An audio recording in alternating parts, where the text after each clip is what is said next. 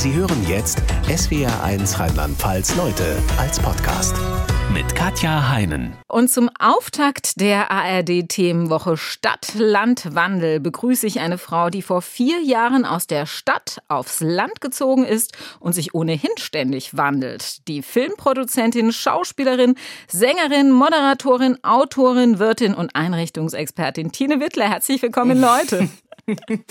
Einen wunderschönen guten Tag. Da ist ja die Sendezeit fast rum noch, bevor man alles genannt hat, ne? Ja, ja ich kann ja auch nichts dafür, wenn Sie so viel machen, ne? Ja, die eierlegende Wollmilchsau. Einen schönen guten Tag nochmal. Ich freue mich auf das Gespräch. Sie sind mir aus Jabel zugeschaltet. Für alle, die ja. den Ort Jabel noch nie gehört haben, wo genau liegt Jabel? Das Dörfchen Jabel, von mir liebevoll genannt der Jabel der Welt, liegt in Niedersachsens wildem Osten im Landkreis Lüchow-Dannenberg. Wer schon mal äh, von Gorleben gehört hat, weiß zum Beispiel, dass das hier um die Ecke ist. Der Landkreis Lüchow-Dannenberg ist der flächenmäßig größte Landkreis der Bundesrepublik, äh, der alten Länder, muss ich dazu sagen, und gleichzeitig der am dünnsten besiedelte. Das heißt, nur 48.000 Einwohner verteilen sich auf eine große Fläche und davon sind 48 im Dörfchen Jabel. 48 nur? ja. Hatten Sie einen Bevölkerungsschwund? Ich habe in Ihrem Buch noch was von 60 gelesen. Ja, also es kommt immer darauf an, ob man die Ferienhausbewohner mitzählt oder nicht. Die habe ich jetzt bei dieser Berechnung mal rausgelassen. Und äh, wir hatten tatsächlich einige Todesfälle, ja. Sie haben Ihre Erfahrung vom Umzug aus der Großstadt aufs Land in einem sehr lustigen Buch festgehalten. Suche Heimat, biete Bier. Wir werden da gleich noch intensiver drüber sprechen. Wir wollen aber auch sonst den Menschen hinter dem Namen Tine Wittler näher kennenlernen. Ich habe jetzt mal ein paar Satzanfänge gebildet und würde Sie bitten, die zu ergänzen, okay?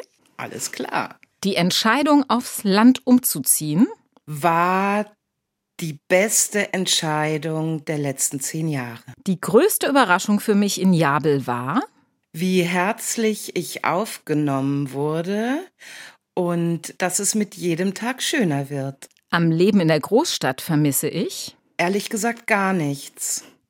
Heimat ist für mich? Immer da, wo mein Herz ist. Im Moment ist es hier, aber ich wäre jetzt auch nie jemand, der sagt, es wird in meinem Leben keine Veränderung mehr geben. Also ich mag Veränderung.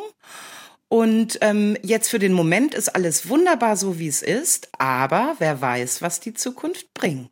Die schlimmste Einrichtungssünde ist in meinen Augen. Nicht aufräumen. Die größte Herausforderung in zehn Jahren Einsatz in vier Wänden war? Die Nerven zu behalten. Am wichtigsten in meinem Leben ist für mich. Meine Freiheit, meine Unabhängigkeit und das tun zu dürfen, was ich liebe, nämlich äh, mich für Kunst und Kultur zu engagieren und selbst auf der Bühne zu stehen. Wenn ich einen Tag lang unentdeckt in die Haut einer anderen Person schlüpfen dürfte, wäre ich gerne. Meine Katze, weil die so viel gestreichelt wird, weil die einfach so in sich ruht und und weil sie einfach so niedlich aussieht. Kann ich bestätigen, ich habe ein Foto von ihr gesehen. Wenn ich eine Lebensweisheit an die Nachwelt weitergeben dürfte, wäre es die folgende. Du kannst es sowieso niemals allen recht machen, also sieh zu, dass du es für dich recht machst und dann ziehst du automatisch die Menschen an, die, denen du gut tust und die dir gut tun. Ein Leben ohne Internet. Ist sehr schön. Ich habe das deshalb gefragt, weil sie ja lange Zeit in Jabel internetmäßig ziemlich von der Welt abgeschirmt waren. Es gibt ja viele Dörfer in Deutschland, denen es so geht. Die Tatsache, ja. dass wir das Gespräch jetzt ohne große Probleme führen können, zeigt mir aber, das hat sich inzwischen zumindest in Jabel offensichtlich geändert, oder? Es hat sich tatsächlich geändert mit nur zwei Jahren Verspätung. Mm, zum angekündigten Termin war es im letzten November soweit und hier wurde das Breitband aktiviert. Ich muss sagen, dass das jetzt im Arbeitsalltag natürlich unfassbar hilft. Die ersten Jahre, als ich hier war, da hat das E-Mail-Account schon Schnappatmung bekommen, wenn man versucht hat, ein Foto mit 500 KB zu verschicken. Das ist jetzt sehr viel angenehmer. Nichtsdestotrotz bin ich jemand, der sehr, sehr viel Wert legt auf analoges Leben. Ähm, ich besitze zwar ein Smartphone, aktiviere dies aber nur, wenn ich auf Reisen bin. Ansonsten habe ich hier tatsächlich das Festnetztelefon wieder entdeckt und äh, versuche so wenig Zeit wie möglich am Schreibtisch zu verbringen und somit auch online. Wie sah das denn mit Ihrem Mann aus? Der streamt ja, wie ich aus Ihrem Buch weiß, gern mal Filme oder hört einen Einschlaf-Podcast. Wie stark hat der gelitten? Er hat sehr gelitten, er hat sehr gelitten. Aber er hat dann irgendwann verstanden, wenn er sich, bevor er übers Wochenende herkommt, diese ganzen Dinge vorher runterlädt in der Stadt, dann kann er die auch hier konsumieren. Und äh, insofern kriegt man auch das äh, über kurz oder lang in den Griff. Sie haben 25 Jahre in der Großstadt in Hamburg gelebt, bis 2017, mhm. wohnten mhm. da mit Mann und Hauskatze im schicken Bungalow, waren als Betreiberin eines angesagten Kulturzentrums sehr in der Hamburger Szene drin. Was hat Sie dazu gebracht, plötzlich zu sagen, ich will das alles nicht mehr, ich muss raus aus der Großstadt? Mm, ich bin ein Landmädchen. Ich bin aufgewachsen in Ostwestfalen, in einer kleinen Ortschaft, nicht ganz so klein wie Jabel, aber doch auch eher ein Dorf als eine Stadt. Und ja, ich glaube, je älter man wird, desto größer wird diese Sehnsucht, irgendwann wieder in jenes Umfeld zurückzukehren, das man kennt. Ich bin jetzt nicht wieder in die alte Heimat zurückgegangen, aber ich hatte einfach eine unfassbare Sehnsucht nach nach dem Land, nach Weite, nach grünen Wiesen, nach leeren Straßen, nach Ruhe. Und also ich habe auch einfach das Gefühl, ich habe alles gehabt in der Stadt. Ähm, ich war jahrzehntelang ganze Nächte unterwegs und so weiter und ich habe echt viel mitgenommen. Und ähm, irgendwann reicht es dann auch einfach und dann gibt es andere Prioritäten. Und Sie und haben man, geschrieben in Ihrem Buch, Sie hatten das Gefühl, alles ist irgendwie zu laut und zu viel. Zu viel, genau. Also ähm, ich habe mich so, es muss so ein, ein halbes Jahr gewesen sein, in dem ich mich wirklich rumgeplagt habe mit der Frage, was stimmt denn hier nicht? Weil ich merkte, dass ich einfach unzufrieden wurde. Und ich habe dann vieles auf den Prüfstand gestellt. Und siehe da, am Ende dieser Prüfphase war sehr, sehr klar, es ist die Stadt. Und ähm, dann hieß es Koffer packen und raus da. Sie hatten ja auch viele Staus, in denen Sie gestanden haben, wo Sie drüber nachdenken oh konnten. Ja, oh stimmt. Gott, oh mein Gott, ja, ja, ja. Und das wird in Hamburg auch nicht besser, muss man sagen. Ich war neulich wieder da und wollte mal beim alten Haus vorbeifahren, so aus Nostalgiegründen und bin auf halbem Weg wieder umgedreht.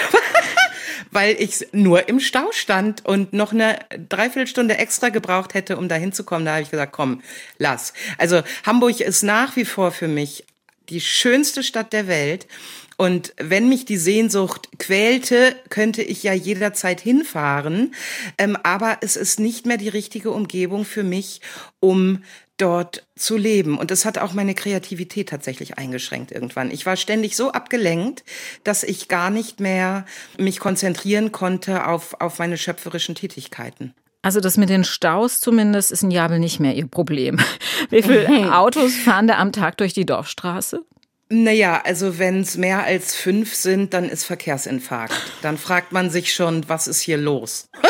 Freut man sich jeden Tag auf den DHL-Mann oder die Frau, ne? Wie weit ist die nächste Autobahn entfernt? Ähm, oh, ein schöner Punkt. Also, mindestens 70 Kilometer. Ähm, das ist hier ja äh, ehemaliges Zonenrandgebiet, äh, immer noch ein sehr bemerkenswertes Wortkonstrukt, wie ich finde. Und äh, das Städtchen Salzwedel ist ungefähr 18 Kilometer von hier entfernt in äh, Sachsen-Anhalt. Und Salzwedel wiederum ist jener Ort in dieser unserer schönen Republik, der am weitesten entfernt ist von einer Autobahn. Das heißt, die Salzwedler müssen noch mal 10, 12 Kilometer draufpacken. Und von hier aus sind es so 72, glaube ich, Kilometer bis zur nächsten Autobahnauffahrt, egal in welche Richtung man will. Und die öffentlichen Verkehrsmittel sind wahrscheinlich auch nicht sonderlich gut ausgebaut, oder? Äh, die sind nicht vorhanden. Bringen wir es auf den Punkt. Jetzt sind Sie ja als Künstlerin durchaus auch nach wie vor auf den Bühnen der Republik unterwegs. Stört Sie es nicht, sich nicht wie in Hamburg einfach in den Zug setzen und zum Beispiel nach Frankfurt oder Berlin fahren zu können zu einem Auftritt? Nee, tatsächlich nicht. Ähm, ich reise in der Regel im eigenen Pkw, alleine aufgrund des Gepäcks, das man dabei hat, ne? Bühnenbild, Merchandising, Technik und so weiter. Da hätte ich in der Bahn äh, Probleme. das geht also gar nicht. Mm, und ja, natürlich muss man das mit einplanen und natürlich gibt es Situationen, wo man, ich will jetzt nicht sagen, wo man das verflucht, aber wo man schon dann denkt, ach, wenn es jetzt eine Stunde schneller ginge, dann wäre das schön. Auf der anderen Seite, mh, mm, Och, also ich, ich spare seitdem äh, viel Geld, weil dadurch, dass die nächste Autobahn so weit weg ist, habe ich gelernt, wieder Stullen zu schmieren und Kaffee in Thermoskannen zu füllen. Und wenn ich dann auf der Autobahn bin, dann recke ich immer die Hand in die Luft, so nach dem Motto Konsumterror ohne mich, wenn ich mal wieder an einer Raststätte vorbeifahre, die ich im wahrsten Sinne des Wortes rechts liegen lassen kann, weil ich alles, was ich brauche, dabei habe. Und äh, ja, das macht mir diebische Freude. Dafür, dafür, sind Sie Opfer der höheren Spritpreise, umso mehr. Ja, das ist richtig. Das war, aber oh Gott, ja, bitte, bitte erwähnen Sie es nicht. Also noch mal ein paar ich bin Stullen, gut im Verdrängen. noch ein paar Stullen mehr schmieren besser. Jetzt leben Sie ja nicht alleine, Frau Wittler, sondern sind verheiratet. Die Entscheidung, ich ziehe aufs Land, war also eine Entscheidung, die Ihren Mann unmittelbar mit betroffen hat. Wie hat er reagiert? Der hat mich für verrückt erklärt. Komisch. Komisch, ja. Der war kurz davor, die Männer mit den weißen Jacken zu rufen.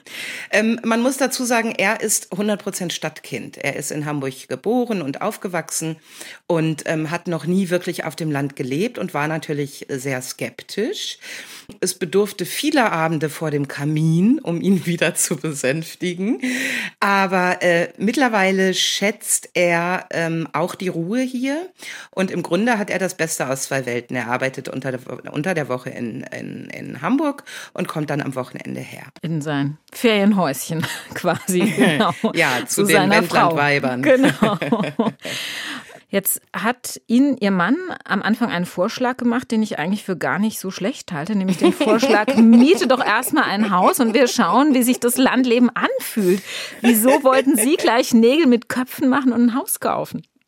Weil ich aus Westfalen bin und aus Westfalen gehen grundsätzlich keine Kompromisse ein. Okay.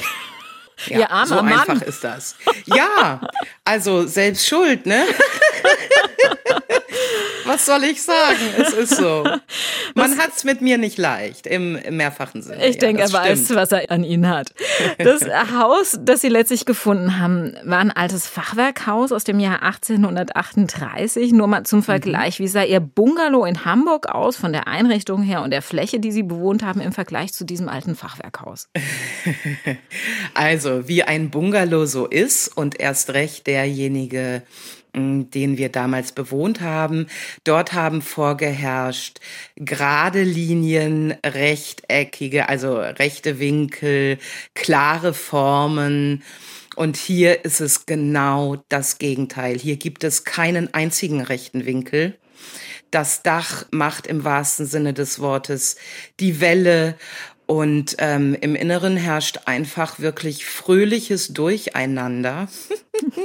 All das, was der Bungalow der Annehmlichkeiten, wie ich ihn immer nenne, an ja, an Perfektionismus hatte, ist hier jetzt komplett gesprengt. Hier finden sich Einrichtungsgegenstände aus jeder Dekade der letzten 100 Jahre. Und ähm, ja, also wer hier reinkommt und äh, davon ausgeht, hier wohnt eine Wohnexpertin, der wird bitterlich enttäuscht werden. Es ist einfach ein fröhliches Chaos. Und in diesem Chaos betreiben Sie auch noch eine Kneipe. Wittlerins Wohnzimmer heißt die, wie viele Leute finden da Platz? Ja, da muss ich gleich dazu sagen, der reguläre gastronomische Betrieb hat die Pandemie nicht überlebt. Wittlerins Wohnzimmer hat derzeit keinen normalen Gastrobetrieb mehr als Kneipe. Was wir aber weiterhin noch machen, sind hier Kulturveranstaltungen in Zusammenarbeit mit dem Verein Kulturbar Wendland e.V., dem ich als äh, Botschafterin und Vorturnerin vorsitze sozusagen. Und ähm, der Raum ist klein. Das heißt, ja, mit 40 Mann ist es schon pickepacke voll. Und nochmal einen Neustart zu versuchen, jetzt nach Corona, wollen Sie nicht? Ja, wir schauen mal, was kommt. Also das Ding ist ja, dass jetzt anderthalb Jahre abgesagte Tourtermine nachgeholt werden müssen. Und ähm, ich habe keine Angestellten. Das heißt, ich mache auch hier in dem Betrieb alles alleine. Und was nützt eine Dorfkneipe, die nie aufhat, weil die Wirtine ständig on Tour ist? Also da muss jetzt erstmal wieder Ruhe reinkommen. Diese Termine müssen müssen alle nachgeholt werden und dann schauen wir mal, was passiert. Sie waren durch Corona als Wirtin und als Künstlerin natürlich doppelt bestraft, muss man sagen. Äh, dreifach, ja. Ich habe dreifach ins Klo ge ge gegriffen. Die Gastronomin, die Veranstalterin und die Künstlerin. Alles war äh, von 100 auf 0. Und haben sich trotzdem in Humor behalten. Ne? Nützt ja nichts. Nützt ja, nützt ja nichts. Naja, wobei ich zugeben ähm, muss, dass äh, das nicht, nicht einfach war. Also der Tiefpunkt war erreicht im letzten Jahr, November, Dezember. Da ging es mir nicht gut. Und ich sage Ihnen, wenn ich diese Zeit äh, noch in der Stadt gewesen wäre, hätte man dann vermutlich tatsächlich die Männer mit den weißen Jacken rufen können.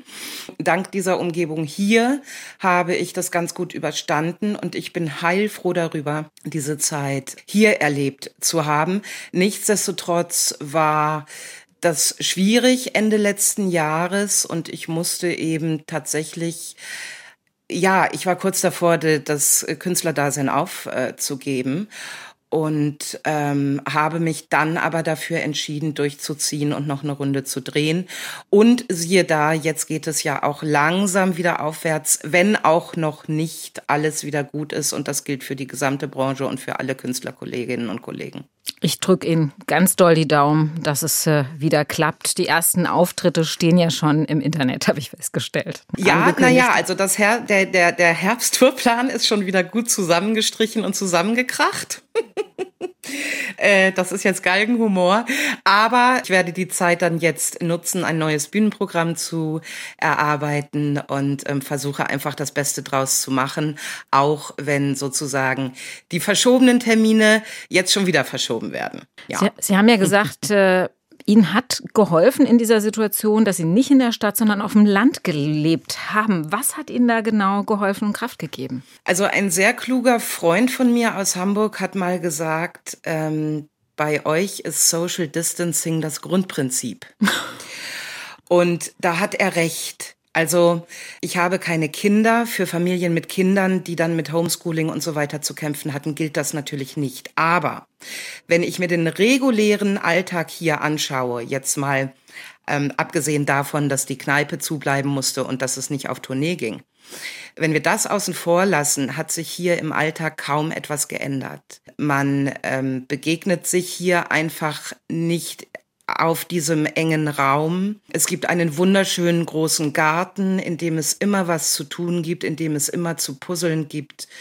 Und ähm, insofern war der, der Impact auf den Alltag eigentlich kaum zu spüren. Sie sind ja wahrscheinlich auch sowieso, zumindest im Winter, so viel mit Einheizen beschäftigt gewesen in Ihrem Fachwerkhaus, ja. dass Sie auch gar keine Zeit für was anderes hatten, ne? Ja, das ist ein Fulltime-Job und das geht jetzt auch bald wieder los. Ich habe schon Angst. ähm, äh, da, also das ersetzt das Fitnessstudio im Winter. Ne? Wie, wie heizen Sie? Also, es gibt eine Gasheizung, ehemals Flüssiggas, mittlerweile tatsächlich, Gott sei es gelobt, getrommelt und gepfiffen, umgestellt auf Erdgas. Der Jabel der Welt hat nicht nur den Quantensprung gemacht vom 128 Dings KB Internet zum Breitband, sondern es gibt jetzt tatsächlich auch eine Erdgasleitung. Aber die Gasheizung heizt nur zu. Das heißt, die schafft es vielleicht, das zugige Gesamtkonstrukt auf, sagen wir, 15, 16 Grad zu erwärmen. Wenn man sich darauf verlässt, ist man dann aber auch einfach pleite am Ende des Winters. Das heißt, die Hauptarbeit im Heizen liegt darin, die Feuerstellen zu bedienen, im mit wahrsten Holz. Sinne des Wortes, mit Holz, ja. Und wenn Sie sich einfach mal vorstellen, was äh, neugeborene Sechslinge mit ihrer Mutter machen, Dann können Sie sich ungefähr vorstellen, wie ein kalter Tag hier so ist. Da ist man äh, manchmal mit nichts anderem beschäftigt, als Holz ran schaffen, den Ofen kehren, ähm, den Ascheimer leeren, sich selber von Fusseln und Schlieren befreien und so weiter und so fort. Und auf der anderen Seite ist es wunderschön, weil es nichts, nichts, ähm, nichts Entspannteres gibt dann als am Abend wirklich vor diesem bollerheißen Kamin zu sitzen und sich die Gesichtszüge wieder glatt ziehen zu lassen nach einem Tag im Garten und zu denken, ah, hier und nirgendwo anders bin ich und möchte ich sein. Und Sie sind zu einem neuen Kleidungsstück gekommen. Durch die Schwierigkeit, das Haus zu heizen, zu einer Schlafmütze. Ich kannte ja. sowas bisher nur äh, aus Theaterstücken, dass jemand im weißen Nachthemd auf der Bühne steht und so eine weiße Zipfelmütze aufhat. Bin aber nicht auf die Idee gekommen, dass echte Menschen im echten Leben mit Mützen schlafen. Was haben Sie da auf dem Kopf? Ja, also ich muss dazu sagen, das liegt daran, dass ausgerechnet das Schlafzimmer sehr viele Fenster hat. Und diese Fenster sind niedrig. Das heißt, wenn ich im Bett liege, liege ich mit dem Kopf am, ehrlich gesagt, undichtesten dieser vielen Fenster. Und das macht ordentlich Zug und Kopfschmerzen. Das wollen wir nicht. Und dafür gibt es die Schlafmütze, die allerdings keinen Zipfel hat. Das Schade. wird also, ja, ich frage mich auch, warum die früher Zipfel hatten. Das ist nämlich total unpraktisch, weil dann liegt man da ja immer drauf und darüber zieht man sie sich dann vom Kopf. Meine Schlafmütze äh, hat keinen Bommel und keinen Zipfel. Es ist eine gestreifte Wollmütze. Sie gelten ja, ja. als extrem modeaffin, hatten viele Jahre mit so? so, King Size Queens auch ein eigenes Modelabel. Das war einmal, das war einmal. Wollte ich gerade fragen, wie stark sich Ihr Alltagsoutfit dem Landleben angepasst hat. Außer der Schlafmütze, tagsüber. Also, alle Stiefel und Schuhe mit Hacken sind auf den Dachboden gezogen und führen dort ein tristes Dasein ich habe noch ganz viel von diesen Sachen natürlich auch aus der Fernsehzeit und so. Aber ehrlich gesagt steht in meinem Schlafzimmer ein Kleiderständer. Da hängen meine Lieblingsstücke drauf. Und die ziehe ich an. Und nur, wenn mal wirklich was ansteht. Ne? Jetzt gerade war ich ähm, eingeladen Han in Hannover zum Festakt des Landes Niedersachsen zum 75. Geburtstag. Da öffne ich dann mal die Tür zur Ankleide und ähm, hoffe, dass noch was da ist von den, von den alten Schätzchen. Wegen Motten und so. Das ist hier ja auch alles ein bisschen schwierig. Ne? Wenn ich dann Glück habe, freue ich mich. Aber im Alltag, ganz ehrlich, Kapuzenjacke und los geht das. Jetzt sind Sie ja auch kein No-Name, der sich entschlossen hat, aufs Land zu ziehen, sondern ein Promi. Wie haben die Menschen auf Sie reagiert, als Sie dann da waren? Manchmal erstaunt, aber sehr freundlich, sehr offen. Und ähm, es gibt ja einen Grund dafür, warum so viele Prominente sich ihren Rückzugsort auf dem Land suchen. Das hat einfach auch damit zu tun, wenn sich die erste Aufregung gelegt hat, läuft das auf Augenhöhe und es kräht kein Hahn mehr danach. Und das weiß ich sehr, sehr, sehr zu schätzen. Das tut ähm, sehr gut. Mm, in der Stadt ist es anders, ne? Wenn du auf die Straße gehst, hast du sofort ja Dutzende Leute um dich rum, die dich anstarren, die dich erkennen und so weiter. Und ähm, ich muss zugeben, dass äh, ich damit auch zwischenzeitlich wirklich Probleme hatte. Und ähm, das ist hier eben einfach nicht mehr so. Bei 48 und, Personen, die kennen einem dann irgendwann, ne? naja, selbst wenn ich in Lüchow einkaufen fahre, die, sind die auch alle daran gewöhnt, dass da die Wittlerin reinstiefelt. Mhm. Gerne übrigens mal mit schwarzen Stippen im Gesicht, weil sie Kamin gemacht hat und nicht in den Spiegel geguckt hat, bevor sie losfährt. Also das ist halt alles so so easy going, ne? Es ist halt nur wichtig, wenn man ankommt in so einem Dorf, dass man selbst die Initiative ergreift, dass man sich vorstellt. Man sollte nicht auf seinem Hintern sitzen im Haus und denken, äh, äh, äh äh, also die Nachbarn klopfen nicht von allein an die Tür. Da muss man dann eben selber schon auch Initiative ergreifen. Was Und dann flutscht das auch. Was haben Sie getan, um in die Dorfgemeinschaft aufgenommen zu werden? Naja, ich habe ähm, eine Woche Probe gewohnt, bevor ich die äh, Kaufentscheidung für das Haus getroffen habe und habe diese Woche gleich genutzt, um an den Nachbarstüren vorstellig zu werden. Es gibt ein schönes Sprichwort, das besagt, man soll sich keinen Hof kaufen, sondern gute Nachbarn. Und da kann es nicht schaden, einfach schon mal guten Tag zu sagen und so ein bisschen zu gucken, wie ist da die Chemie. Und ähm, das hat sehr gut funktioniert. Also ich bin sehr, sehr herzlich aufgenommen worden. Und klar, dadurch, dass ich dann die Dorfkneipe hier wieder ähm, aufgemacht habe, war hier natürlich sowieso Remi Demi und jeder kam mal vorbei. Und Sie haben ja den Kulturverein Wendland mitbegründet. Genau, Kultur bei Wendland e.V. Ähm, on top. Und ähm, das bedeutet natürlich auch, dass hier immer ganz viel los war. Ne? Ich weiß jetzt nicht, also ich habe ja sozusagen das Beste aus zwei Welten. Ich bin oft unterwegs und dann bin ich natürlich auch in Städten. Wenn ich äh, hier bin und es sind Kulturveranstaltungen oder es gab Kneipenabende, dann war hier auch immer was los. Und dann gibt es die Ruhe und Zurückgezogenheit, wenn eben nichts los ist. Und, und diese Mischung macht es für mich aus.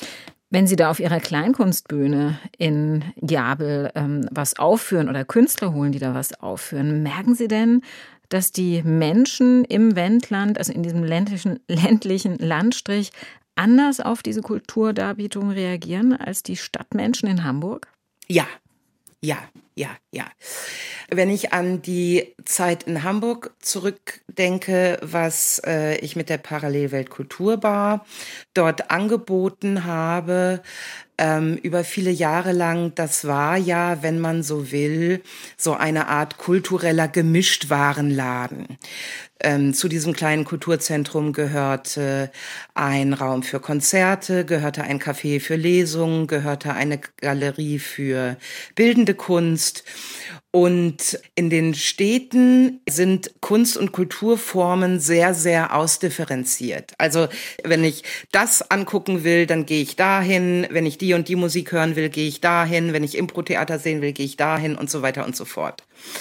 Und das äh, führt dazu, dass man in der Stadt sehr, sehr, sehr kämpfen muss, um Aufmerksamkeit, gerade wenn man viel mit jungen Künstlern arbeitet, so wie das bei mir der Fall ist und war, um dann tatsächlich ähm, die Aufmerksamkeit und das Publikum zu bekommen, das man braucht. Hier auf dem Land sind die Leute sehr neugierig, sehr offen und haben nicht so diesen Tunnelblick. Und unsere Kulturstammgäste, die kommen zu jeder Veranstaltung, egal was angeboten wird. Einfach weil da was ist und weil sie sich freuen. Und das zu erleben ist wunderbar, weil das auch für die Künstlerinnen und Künstler immer so schön ist zu erleben, wie willkommen sie sind und wie sehr das gewertschätzt wird, was sie tun. Und wer hierher kommt, der hat auch automatisch gute Laune. also so diesen Miesepeter im Publikum, ja, die gibt's in den Großstädten ganz viel. Aber hier kommen die alle mit einem Strahlen rein. Und sie adoptieren ihre Künstler. Und deshalb verlieben sich auch die Künstlerinnen und Künstler, die hier gastieren, sofort in die Location, in ähm, das Publikum. Und das ist toll, weil dadurch haben wir die Möglichkeit, weil unser positiver Ruf uns vorauseilt sozusagen. Deshalb haben wir die Möglichkeit, auch hochkarätige Künstler hierher zu kommen, die normalerweise sagen, 40 Leute, pff, Puppe, wovon träumst du nachts? Dafür nehme ich noch nicht mal den linken Fuß aus dem Bett. Aber ähm, hier funktioniert das und das ist ganz wunderbar. Was hätten Sie denn gesagt, als Sie 20 waren und vom Land kamen, dann in der Stadt studiert haben und ihnen hätte jemand gesagt, Tine, später ziehst du mal wieder aufs Land freiwillig. Ich hätte ihn für, ich hätte ihn genauso für, für verrückt erklärt, wie, wie äh, der Gatte mich für verrückt erklärt hatte, als ich gesagt habe, ich gehe jetzt aufs Land. Also ich war tatsächlich als junge Frau der festen Überzeugung, dass ich nie wieder aus Hamburg weggehe. Und ich habe selbst daran geglaubt. Und ich habe das auch meinen Eltern gegenüber immer wieder mitgeteilt. Und äh, die wussten natürlich, wo der Hase langläuft. Die haben nur gegrinst und haben sonst gar nichts weiter dazu gesagt. Und siehe da, 25 Jahre später ist klar, da war ich aber einem Trugschluss aufgesessen. Ne? Aber Sie haben ja durchaus auch ein schönes Leben in Hamburg geführt. Sie waren äh, ja, Erstredakteurin ja. bei Bravo TV, haben ja. dann nicht Architektur... Und beim NDR. Ich war eine Kollegin von Ihnen. Ich habe beim NDR 2 Hörfunk äh, gearbeitet. Sehr schön. Und äh, haben nicht Architektur und Innenarchitektur studiert, sondern Kultur- und Kommunikationswissenschaften. Mhm. Sind trotzdem Einrichtungsexpertin geworden in Einsatz in vier Wänden. Wie kam das? Ja, das war äh, alles ein großes Missverständnis. Hat aber lange ähm, gedauert, ne? Hat lange angehalten, also, das Missverständnis. Äh, äh, naja, also es war eigentlich der Klassiker, ich habe mich schlichtweg in der Redaktionskonferenz nicht schnell genug geduckt. Und so bin ich dazu gekommen, bei Bravo TV die schöne Rubrik Bravo TV Wohnpolizei zu moderieren weil die Kollegen in der Redaktion wussten, dass ich mich mit diesen Themen Wohnen und Einrichten beschäftige und da auch so ein bisschen für ein, so ein Händchen für hab. Und daraus hat sich dann im Grunde dieses Format letztendlich entwickelt, Einsatz in vier Wänden, dass ich ähm, eigentlich hinter der Kamera mitentwickelt habe. Also ich habe Drehpläne geschrieben, Kalkulationen und so weiter und so fort. Und dass ich da vor der Kamera gelandet bin, das war eigentlich nichts anderes als ein großer Zufall. Und eigentlich war es auch nur ein Nebenjob, weil ich ja meine künstlerischen Sachen immer gemacht habe und dass dieser Nebenjob zehn Jahre dauert und so erfolgreich wird, das ähm, hätte ich natürlich nicht gedacht. Aber, aber so war's, so war's, ja. Und danach, als nach zehn Jahren klar war, es geht nicht weiter mit Einsatz in vier Wänden, ähm, war Ihnen auch klar, das ist mein endgültiger Abschied vom Fernsehen oder hätten Sie sich durchaus vorstellen, kommen weiter vor der Kamera zu arbeiten? Also ich habe die letzten acht Jahre tatsächlich abgelehnt, wenn entsprechende Anfragen kamen. Für mich war diese Pause ganz, ganz, ganz wichtig. Also diese zehn Jahre Einsatz in vier Wänden waren wirklich total schön, aber es war auch unfassbarer Stress. Und ähm, davon brauchte ich eine Pause. Und vor allen Dingen musste ich auch einfach meine künstlerischen Tätigkeiten wieder mehr in den Mittelpunkt stellen, sonst wäre ich durchgedreht. Ja, ich bin einfach ein kreativer Mensch. Und wenn das nicht raus kann aus mir, dann werde ich unleidlich. So. Sie haben wirklich verrückte Sachen gemacht, finde ich. Sie haben äh, unter anderem ein Sachbuch veröffentlicht und einen sehr beachteten Dokumentarfilm Wer schön sein mhm. will, muss reisen über ihre Reise mhm. nach Mauretanien, wo sie sich mit der Entstehung von Schönheitsidealen beschäftigt haben. Wie sind Sie auf die Idee gekommen, nach Mauretanien zu reisen? Mm, ja, ich bin nicht nur ein sehr kreativer Mensch, sondern auch äh, sehr wissbegierig und habe natürlich in dieser Einsatz in vier Wänden-Zeit gerade am Anfang sehr deutlich zu spüren bekommen, dass es ungewöhnlich ist, jemanden mit meiner runden Körperform auf dem Bildschirm zu sehen.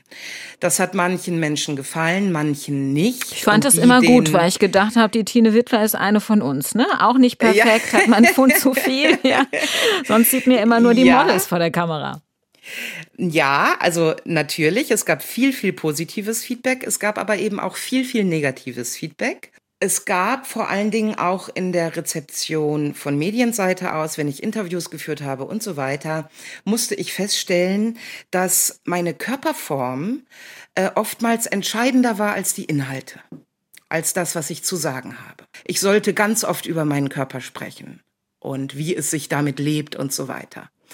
Und irgendwann habe ich mich gefragt, woher kommt das?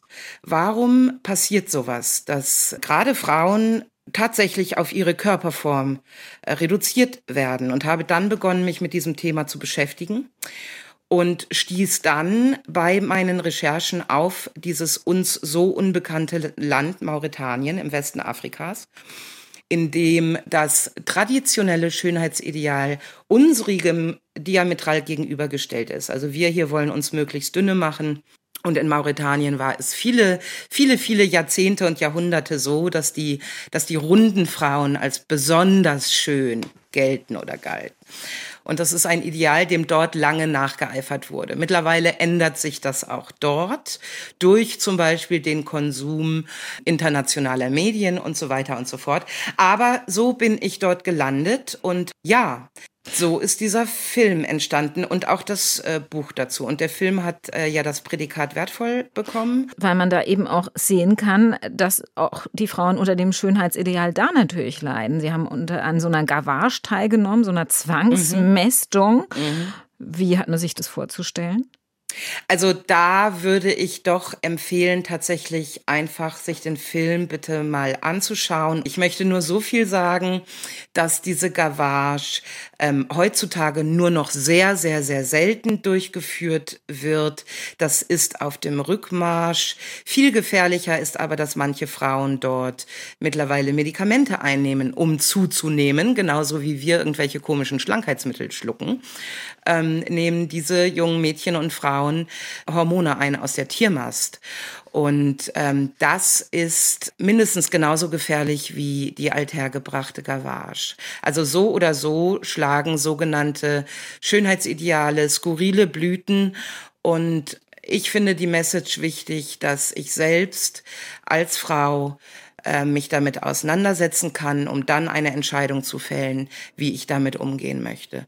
Und für mich ist mein Körper ähm, in Gesprächen heute kein Thema mehr. Ich möchte über andere Inhalte sprechen und habe einfach auch erkannt, dass mein Körper nicht dafür da ist, dass andere ihn schön finden. In Jabel gibt's ja auch kein Bodyshaming, stattdessen öffentliches Wiegen, wie ich aus Ihrem Buch gelernt habe, nämlich auf dem Werkstoffhof. Ja, das öffentliche Wiegen auf dem Recyclinghof. Es ist eine große Freude. Auf diesem Recyclinghof gibt es eine Bodenwaage, wo man drauf fahren muss mit seinem Pkw äh, bevor man äh, äh, dort Dinge verklappt sozusagen. Und dann muss man aussteigen und ins Büro gehen und erstmal ankündigen, was man denn dabei hat. Und diese Bodenwaage ist ganz erstaunlich sensibel. Das heißt, sobald man das also, da ist eine große Leuchttafel, wo das Gesamtgewicht des Wagens für alle Umstehenden im Umkreis von 25 Metern sehr klar und deutlich angezeigt wird. Und wenn man nun äh, zum Beispiel an einem Samstagvormittag eine Schlange hinter sich hat und das Auto verlässt, dann äh, steigert das den Unterhaltungswert des Verklappungsausfluges enorm für alle, die das Kopfrechnen beherrschen und genau wissen, aha, da haben gerade x Kilo das Fahrzeug verlassen. Also ich denke, da braucht man gutes Selbstbewusstsein und vor allen Dingen guten Humor, wenn man zum Werkstoffhof fährt. Ja. Wäre ja, auf jeden ja, Fall ja. eine spannende Einlage für Ihr nächstes Programm auf einer Kleinkunstbühne, würde ich sagen, oder? Ja, ja, tatsächlich bin ich gerade dabei, ein äh, neues äh, Bühnenprogramm zu entwickeln, gemeinsam mit meinem Pianisten, mit dem Arndt Bark. Ich werde dafür den Faden aufnehmen, den ich vor ein paar Jahren begonnen habe. Mm, Das erste Chansonprogramm hieß ja Lokalrunde Tresenlieder Schlückchenweise. Und für dieses Programm bleibe ich jetzt beim Chanson und ähm, wir gehen gerade in die, in die Findungsphase und gucken mal, was kommt. Und übrigens habe ich in diesem Jahr auch eine Fernsehanfrage nicht abgelehnt. Okay. Das, ja, die geneigten Zuschauer können mich, ich glaube, im Dezember ist das Finale Deutschlands beste Miniaturbauer auf äh, Kabel 1, ist es, glaube ich. Da äh, bin ich in der Jury und durfte die wundersame Welt der Miniaturbauer kennenlernen. Und äh, das hat mir tatsächlich viel, viel Freude bereitet. Und Sie werden natürlich auch wieder auf den Kleinkunstbühnen unterwegs sein mit dem neuen Mhm. Programm, mit dem alten Programm. Irgendwann wahrscheinlich beides parallel. Ich habe aus Ihrem Buch Hoffen wir es, hoffen wir es. Ich habe aus Ihrem Buch erfahren, dass Sie immer pünktlich zu den Auftritten kommen, auch wenn Sie lange Strecken zurückzulegen haben von Jabel und kein funktionstüchtiges Navi besitzen. Warum nutzen Sie denn nicht einfach Ihr Smartphone, äh, mal schnell Google Maps zum Beispiel, um sich äh, leiten zu lassen? Also Sie werden lachen, aber bis vor wenigen Wochen hatte dieses Not-Smartphone, das ich besitze, noch nicht mal eine SIM-Karte drin. Es war ja Corona und ich bin Künstlerin, ich musste sparen. Das heißt, ich habe auch die Fixkosten so radikal runtergejuckst und sehe es jetzt als Herausforderung, nicht wieder aufrüsten zu müssen. Und deshalb fahre ich immer noch mit diesem Volvo In-Car-Navigationsgerät, das 16 Jahre alt ist, genau wie das Auto selber. Äh, das heißt, da sind ganz viele Autobahnabschnitte noch gar nicht drauf und so weiter und so weiter. Aber irgendwie klappt es immer.